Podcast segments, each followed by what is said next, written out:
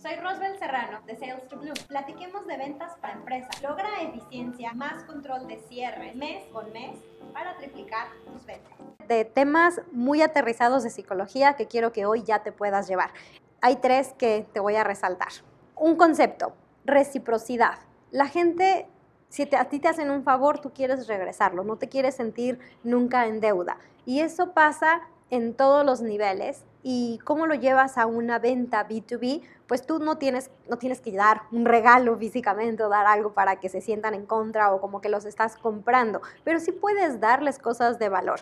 Recuerda que parte de lo que mencionábamos en cómo tú vas a ser una autoridad es cómo tú le estás dando esa consultoría, ese diagnóstico de qué necesita, cómo lo puede aprovechar con tu servicio, qué es lo otro que está haciendo. Así es que eso que estás ofreciendo, cómo se lo puedes dar previo a la venta sin que se lo estés necesariamente cobrando, es parte de tu servicio, de tu servicio de venta y entonces le estás brindando información útil, relevante, es tal vez también una muestra gratuita o cosas que pueda utilizar previo, porque entonces si ya te usó, ya te conoce, ya está usando tu servicio, sí va a haber cierta reciprocidad que se quiera regresar.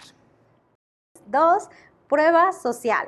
Esa es bien importante, ten testimonios, ten casos de uso, ten clientes referenciales, quiénes son tus clientes satisfechos, arma esos casos de éxito de qué es lo que está funcionando, además tenlos presente, a veces no puedes decir el nombre por temas de confidencialidad o no quieren decir todo lo de su, lo de su proyecto, pero sí puedes tú saber de, oye, un cliente de esta industria, de este tipo de características, está haciendo tal y tal y tal y tal, ya si avanzamos en el proceso, te puedo sentar con algún cliente referencial, etcétera, etcétera, se va a volver súper importante para que sí seas esa persona con la cual quieren trabajar.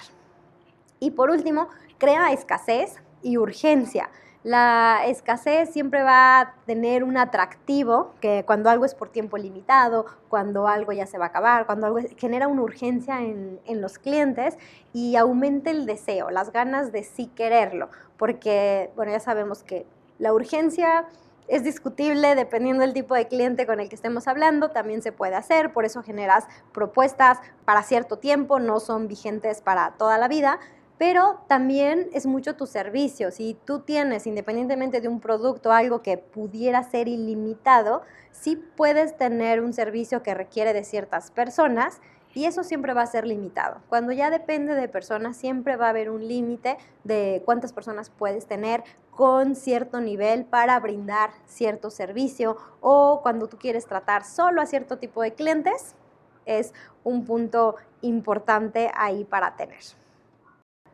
avísame, ¿qué opinas? ¿Qué de esto has aplicado? ¿Qué quieres que profundicemos más? Visita Sales to Bloom. Te veo dentro.